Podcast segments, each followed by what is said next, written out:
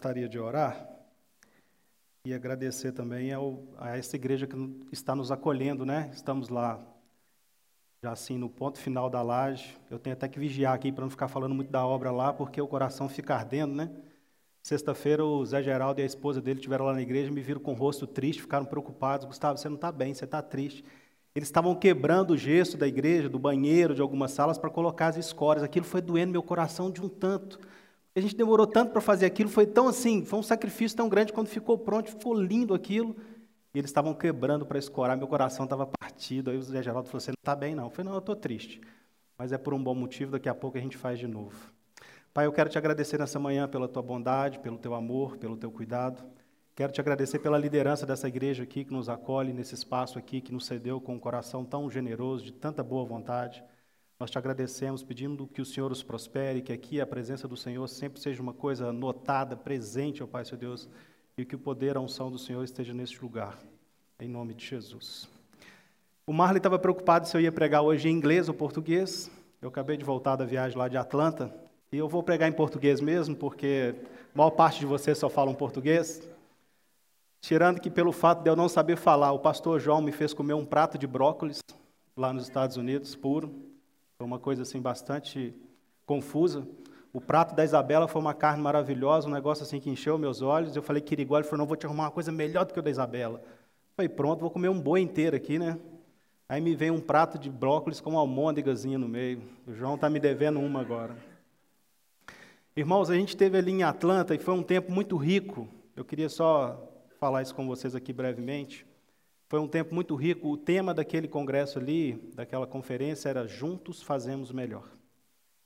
E nós fomos ministrados, tinha vários workshops, a gente teve um tempo onde tinha todas as pessoas juntas, reunidas, mais de 7 mil pessoas, com um propósito, que era aprender do Senhor algo, para multiplicar nas igrejas, para aplicar nas igrejas, para poder fazer o nome do Senhor conhecido. Desde a criança, lá no maternal, no berçário, até a criança é, casada, depois de noiva, e estando com os casados. E foi maravilhoso.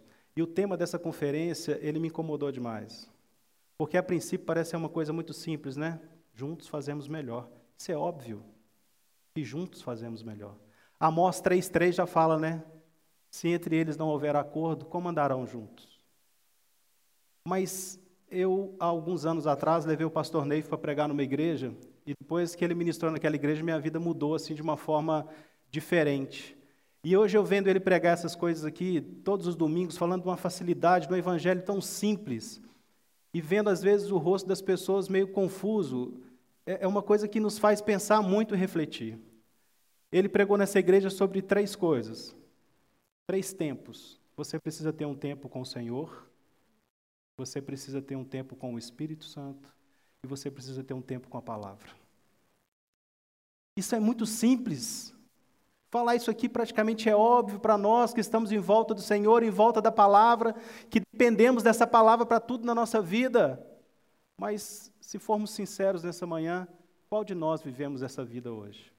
De gastar um tempo de qualidade com o Senhor nosso Deus, de gastar um tempo de qualidade com o Espírito Santo e de gastar um tempo precioso com a palavra de Deus. A gente vai percebendo que tudo que tem acontecido em nossa volta nos leva a ficar mais distante disso. E a gente acha que é o acaso, que é o nosso trabalho, que é a nossa necessidade de levar o sustento para as nossas casas. E cada vez mais a gente vai, ficar, vai ficando distante dessa realidade, irmãos. Essa realidade de ter um tempo com o Senhor, essa realidade de ter um tempo com o Espírito, e essa realidade de ter um tempo com a palavra. Eu lembro que nesse dia que ele compartilhou, um irmão questionou para ele, falou assim, Neif, mas quando eu fico cansado, às vezes eu durmo. Ele falou assim, já pensou que coisa maravilhosa você dormir na presença do Senhor? E hoje a gente vê bem ao contrário, né? As pessoas dormem em frente à televisão, as pessoas dormem com o celular na mão, as pessoas dormem com muitas vezes numa mídia social, mas não dormem na presença do Senhor, não têm gastado esse tempo com o Senhor. Então esse tema, juntos fazemos melhor, me incomodou muito. Porque aparentemente é uma coisa simples, seria a nossa responsabilidade, seria o tempo nosso de cada um. A nossa vida tinha que girar em torno disso. Então, uma coisa que parece tão simples, e quando escutamos isso aqui no domingo, eu estou falando para vocês mais uma vez, é simples. Gaste um tempo com o Senhor, gaste um tempo com o Espírito Santo e gaste um tempo com a palavra. Este amor que nós estamos ministrando aqui na comunidade cristã da Zona Sul, de você amar o seu irmão, que é o grande mandamento de Jesus, é se tornar uma coisa simples. Por quê? Se você gastar esse tempo, eu entendo que você vai estar fazendo essas coisas junto com o Senhor. O que, que o Senhor trouxe no meu coração depois desse tempo lá? Juntos fazemos melhor. Tivemos vários workshops, pessoas falando de junto. Vamos cuidar da pessoa que você lidera. Cuide da pessoa que te lidera.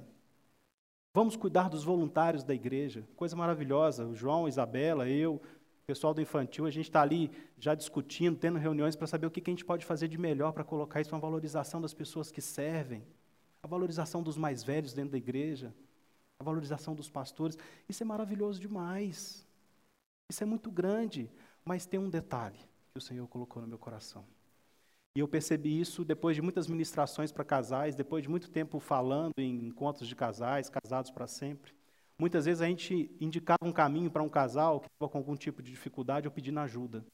A gente dava várias dicas, eu e minha esposa. Levávamos para dentro da nossa casa, comíamos junto e falamos assim: eu acho que você precisa ser mais gentil com a sua esposa.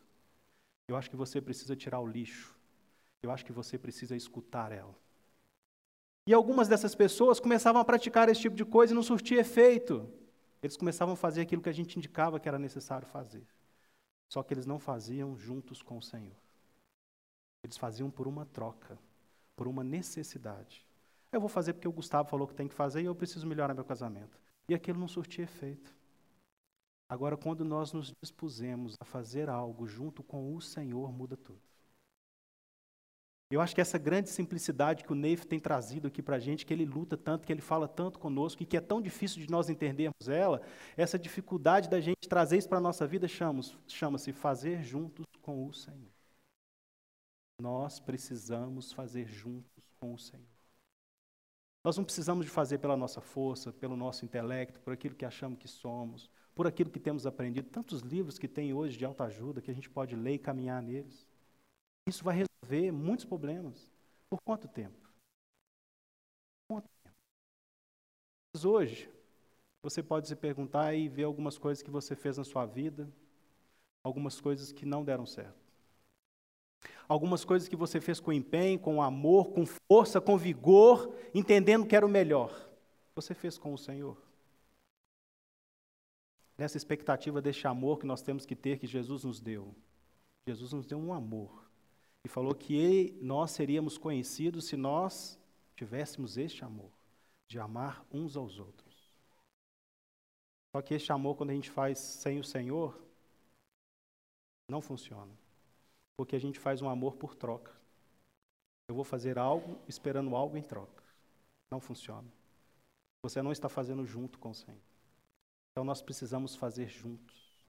Eu preparei algumas coisas aqui, é, o tema de missões desse ano, né, que nós precisamos quebrar barreiras. E nós precisamos quebrar barreiras internas em nós para avançarmos com o Senhor na nossa vida. E a gente tem muito hábito. A gente vai criando coisas na nossa vida que de repente elas se tornam grandes demais em todas as áreas da nossa vida. Hábitos às vezes bons, que nos ajudam, que contribuem para a nossa vida, mas também vamos adquirindo hábitos ruins, manias, Coisas assim que complicam totalmente o nosso relacionamento familiar, com os filhos, com a esposa, com a mãe, com o pai. Esses hábitos, normalmente a gente cria eles pelo fato da gente não estar fazendo com o Senhor. E Paulo, ele dá para a gente como se fosse assim, uma solução para isso. Ele nos dá um caminho para isso. Lá em Filipenses 4, a partir do 6, ele fala sobre isso. A partir do 4 ele fala assim: alegrai-vos, mais uma vez digo, alegrai-vos. Ele fala que é para a gente fazer conhecidos de todos a nossa moderação. Olha que coisa maravilhosa. Como é que você consegue alguém ver a sua moderação se não for Cristo? Quando a pessoa ainda está te fazendo bem, é até um pouco mais fácil você apresentar essa moderação. Mas e se não for o bem que ela estiver te fazendo? E se for aquela fechada de trânsito?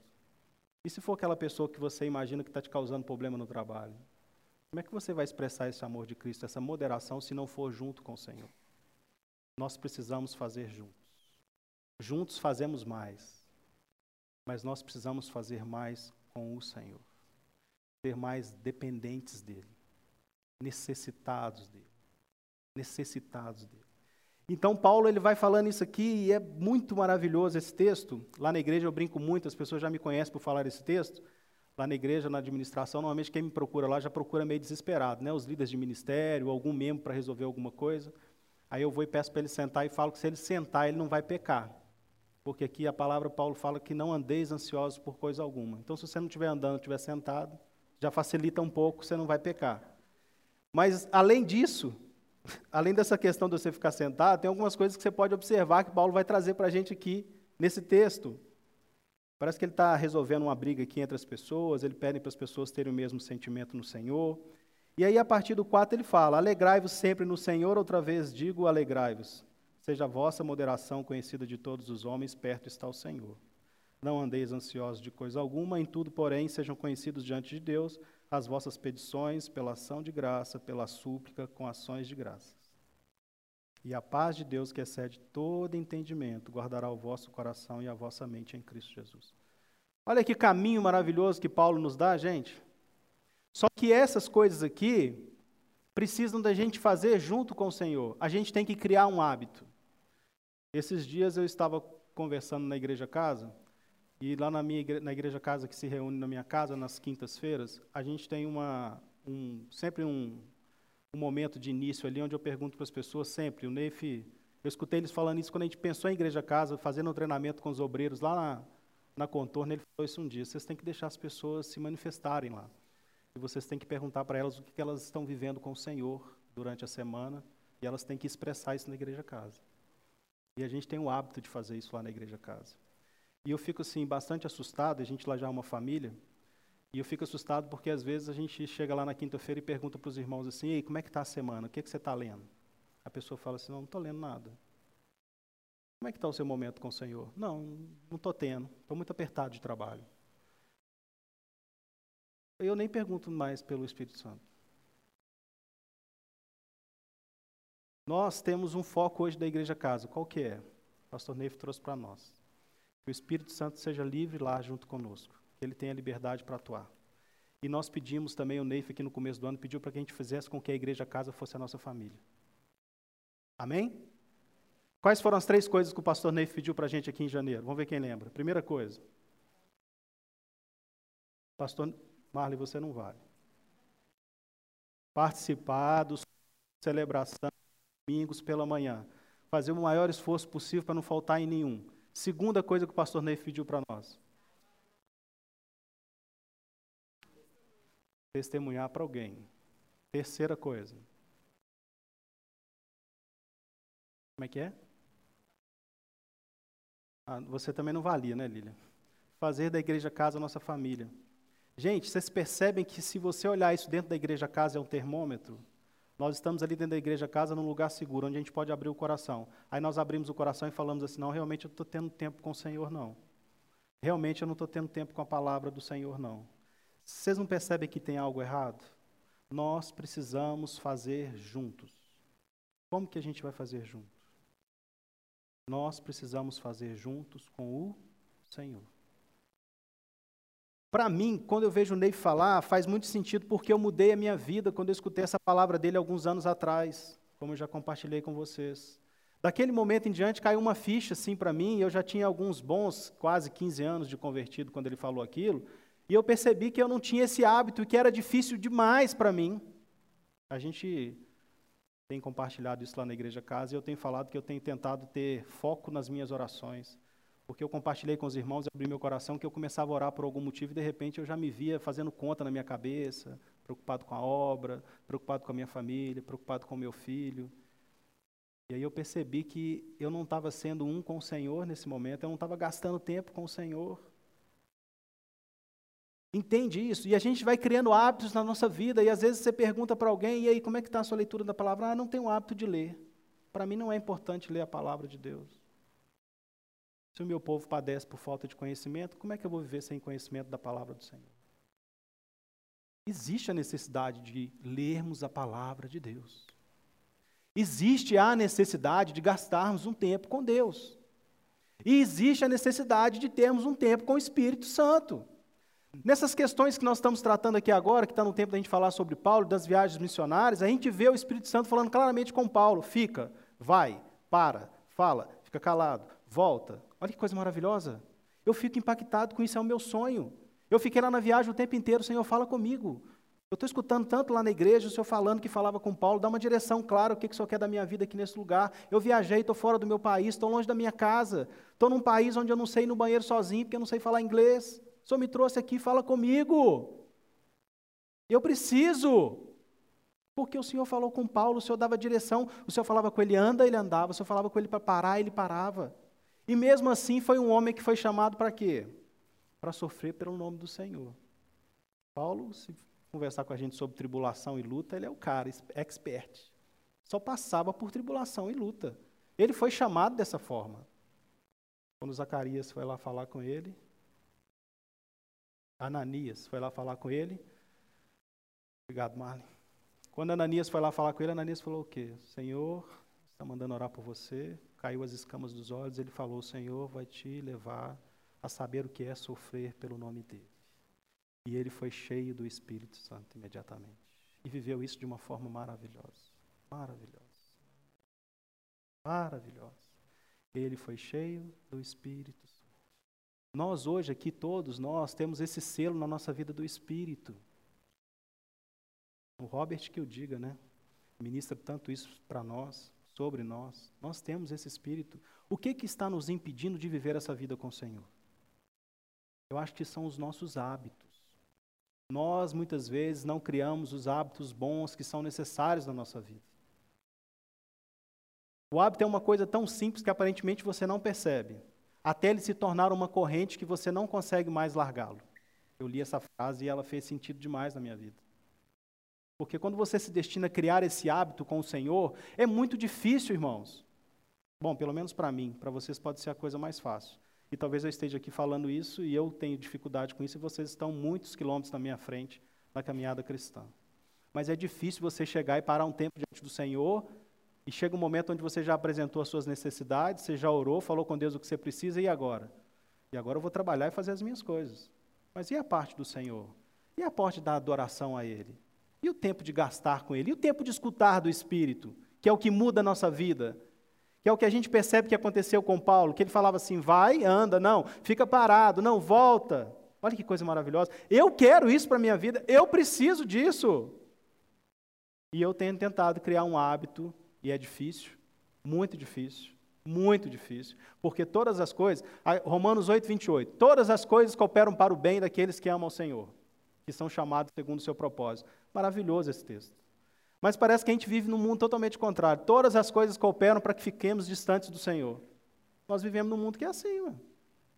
O trabalho nosso nos impede de ficar perto do Senhor. Muitas vezes o cuidado com os filhos nos impede de estar com o Senhor. A pós-graduação, o doutorado. Eu fico vendo, às vezes, quando a gente vai compartilhar com algum grupo pequeno, com as pessoas que a gente está mais próximos, que eles têm vários sonhos e várias necessidades e estão clamando ao Senhor para fazer agora na vida deles. Mas quando você fala da vida com o Senhor, do propósito do Senhor na vida dele, ele fala que mais na frente ele vai cumprir. Olha que coisa engraçada. O Senhor tem, o Senhor tem que estar apto a te abençoar agora. É a sua necessidade, o seu momento, é o que você precisa. Mas quando você pensa em fazer algo para o Senhor, ah, não, depois que os meus filhos estiverem criados, depois que a minha empresa estiver bem estabelecida, depois que eu aposentar. Eu vivi isso durante algum tempo com a Carla, minha esposa, e ela chamava sempre minha atenção. Porque a gente ficava programando coisas para depois, quando eu aposentasse, quando ficasse mais velho, quando os meninos tivessem crescido. Ela falava: Eu não quero viver minha vida só depois que eu for velha, não. Eu quero viver minha vida agora. Eu tenho coisas que eu preciso fazer agora. E isso nos motivou muitas vezes a estar com os nossos filhos pequenos, participando de eventos da igreja, é, ministrando a vida de outros, tendo dificuldades em casa, mas não omitindo do trabalho do Senhor. Vocês estão percebendo o que eu estou querendo falar para vocês? Nós precisamos de criar um hábito, de mudar alguma coisa. A gente, quando pega a pessoa mais velha, a gente fala que ela tem umas manias, né? E elas lutam por essas manias, e a gente às vezes até respeita essas pessoas pelo fato de todo mundo já saber que ela tem essas manias. Não, aquele, aquela pessoa lá, ela é muito cuidadosa, assim, as coisas dela tem que ser tudo no detalhe. É verde, amarelo, azul, amarelo. Se você trocar uma coisa de lugar, ela vai achar ruim. Ele é muito detalhista. E a gente já fica com medo até de tratar alguma coisa com aquela pessoa, por quê? Porque é o hábito dela. Agora, deixa eu te perguntar, e se esse hábito seu for um hábito ruim? Como é que nós ficamos? Se esse hábito seu em casa de chegar e criar tanto transtorno com a esposa, com os filhos, porque você chega em casa, acabou o sossego, acabou a paz, porque você não quer que ninguém faça mais nada daquilo que esteja no seu script. Você vai ligar a televisão para ver o jornal e você trabalhou o dia inteiro e ninguém pode falar nada ao seu lado, porque é o seu hábito, você precisa ver um jornal. Já imaginou que desespero dos seus filhos quando imaginam que você vai chegar em casa? Já imaginou o desespero da sua mulher quando sabe que você vai chegar em casa? Deve ser doloroso demais. Um hábito ruim mas as pessoas te respeitam por esse hábito. Eu estava ali fora recepcionando os irmãos, e por muito tempo eu trabalhei aqui na igreja e trabalho ainda com os casais, com as famílias. E aí o Lucas chegou e disse: Não, que bom te colocaram para ministrar hoje, né? Dia das Mães, você vai poder falar sobre família. O hábito que ele tem e ele me vê como uma pessoa que trabalha com família. Olha que coisa legal, que privilégio, que coisa boa. Eu olho para Heikel, imagino missões. Tem outra coisa. Não tem outra coisa. O Gustavo está ali, eu olho para ele e penso na Coca-Cola. Ele já está da Coca-Cola já há alguns anos. Mas pelo fato de ele ter estado na Coca-Cola, todo mundo falava, não é o Gustavo da Coca-Cola, não é o Gustavo da administração, o hábito ficou na minha cabeça, não é o Gustavo da Coca-Cola. Agora, vem cá. Sendo, sendo sincero agora com nós. Aqui, vamos pensar aqui juntos. Você é reconhecido como um homem que tem intimidade com o Senhor? Você é reconhecido como um homem que faz as coisas juntos com o Senhor? Você é reconhecido pelo um homem que é cheio do Espírito Santo de Deus? Esse é o seu hábito? Esse é o seu hábito? Ontem eu estava numa dúvida cruel para poder saber o que, eu ia ministrar ainda ontem à noite, né? Privilégio estar aqui diante da comunidade. Já tem 15 anos que eu trabalho aqui na comunidade como diácono oito como funcionário. Tem 15 anos que eu já estou aqui na comunidade que está na Zona Sul e tive o privilégio de estar aqui hoje ministrando de manhã. Eu preparei várias palavras, pensei várias coisas, estudei a Bíblia, estudei, orei, orei, passei luta, passei luta, passei luta nesse momento, uma benção, um maravilhoso.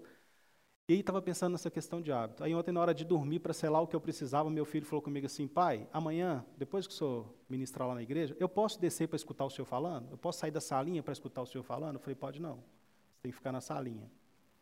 Ele falou comigo assim: então mais tarde, depois de tudo, você me explica umas coisas na palavra, porque eu vejo o senhor lendo a Bíblia todo dia. O senhor aqui em casa lê a palavra todo dia, toda hora o senhor lê a palavra.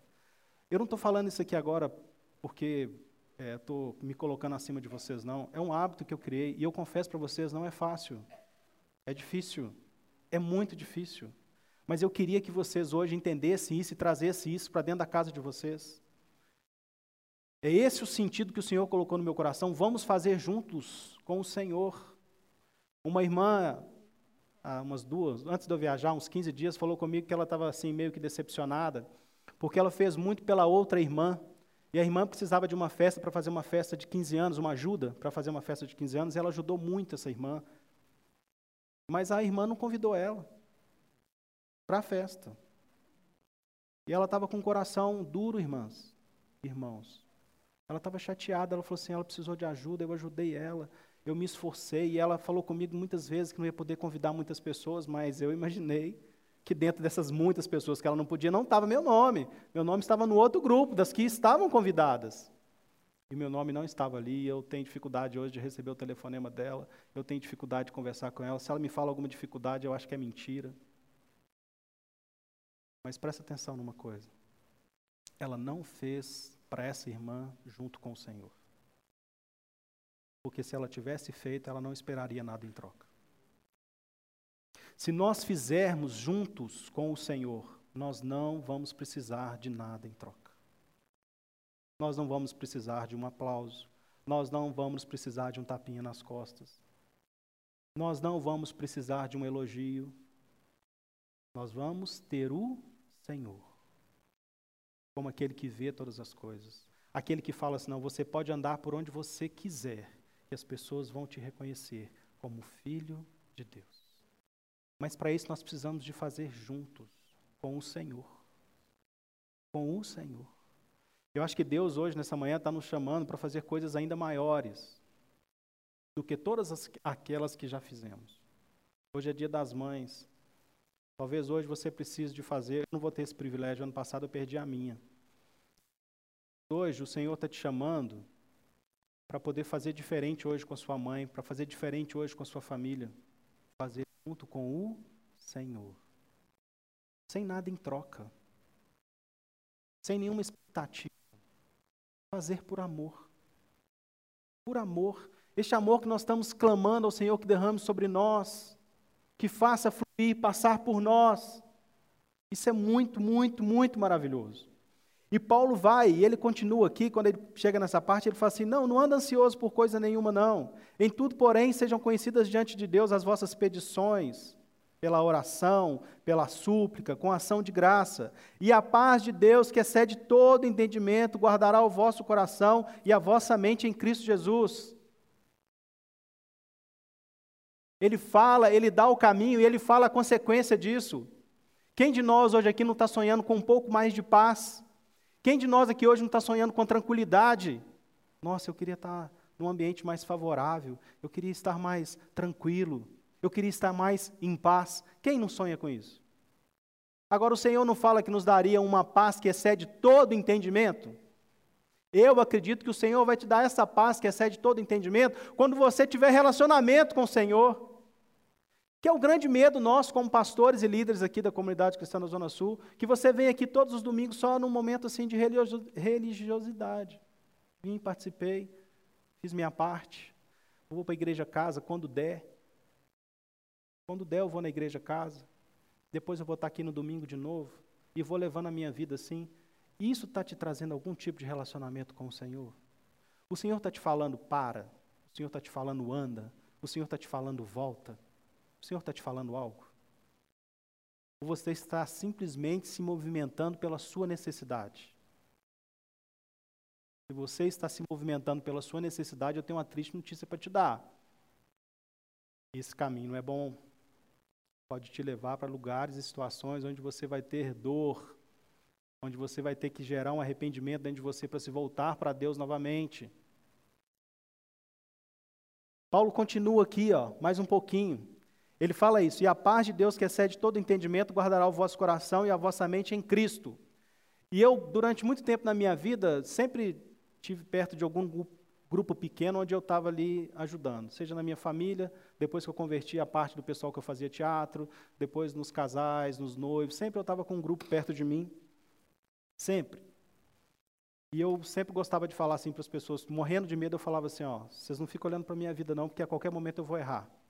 Vocês têm que olhar para Jesus, que Jesus mudou a minha vida, pode mudar a vida de vocês. Mas não olha para mim não que eu posso errar. Não olha para mim não que eu posso errar. Eu ficava assim o tempo inteiro, até o dia que eu vi esse texto aqui de Paulo, que é a sequência disso que ele está falando.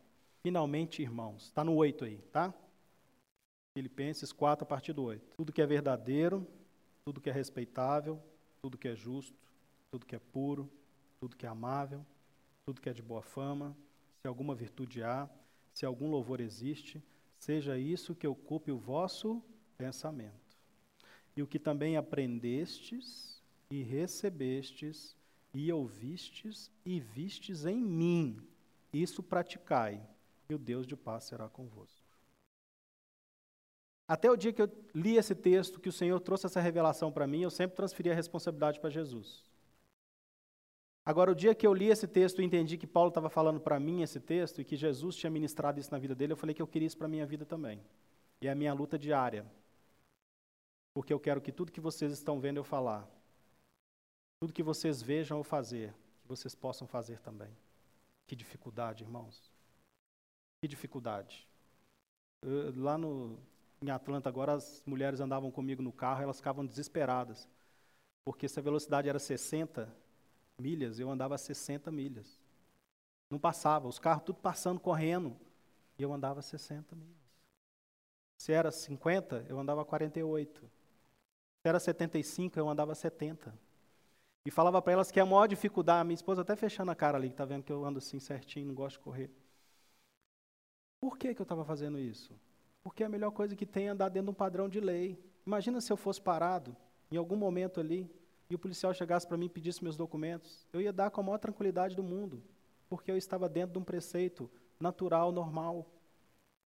Eu não ia ter que descer com as pernas bambas, eu não ia ter que ficar preocupado com qual que seria a consequência, porque eu estava dentro de um padrão estabelecido. Agora hoje, a palavra do Senhor fala que a gente tem que vigiar o tempo inteiro porque o Senhor está às portas. Não é isso que a palavra do Senhor fala? O Senhor está às portas. E Ele vem para nos buscar. Ele espera de nós uma igreja saudável, Ele espera de nós uma igreja amável, Ele espera de nós pessoas que o conheçamos. Que a gente não tenha dúvida quando soar a trombeta, que a gente não tenha dúvida quando chegar a hora que é ver as pessoas subindo, a gente vai subir também. Agora, se nós não fizermos juntos com o Senhor, a nossa família não vai identificar isso na nossa vida. Os nossos filhos não vão identificar isso na nossa vida.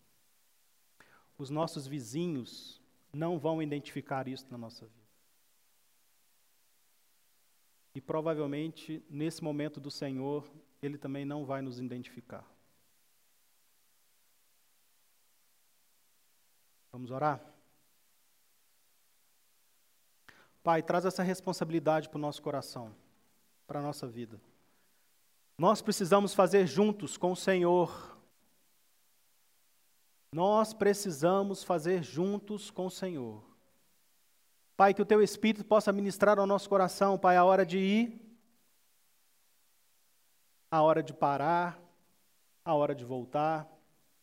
Que todas as coisas, ó Pai, seu Deus, que já adquirimos na nossa vida pela nossa história, todos os hábitos, aqueles que são bons, ó Pai, seu Deus, que nós possamos nos esforçar para que esses hábitos cada vez mais influenciem a vida de outros, Senhor. Mas aqueles hábitos que nós criamos, ó Pai, seu Deus, que distancia a nossa família de nós, aquele hábito que nós criamos, ó Pai, seu Deus, que afasta os nossos amigos de nós, que esses hábitos sejam quebrados na nossa vida e que possamos ter um hábito de gastar tempo com o Senhor, ó Pai, de estar na Tua presença, um hábito, ó Pai, seu Deus, de estar com o teu espírito, sendo ministrado por ele. Um hábito, ó Pai, seu Deus, de gastar tempo com a sua palavra. De estarmos, ó Pai, seu Deus, na disposição, ó Pai, de aprender mais do Senhor através da sua palavra. Nós te agradecemos essa manhã pela bondade, pelo amor e pela presença do Senhor no nosso meio, Pai. Em nome de Jesus. Amém? Agora a gente vai ter aqui uma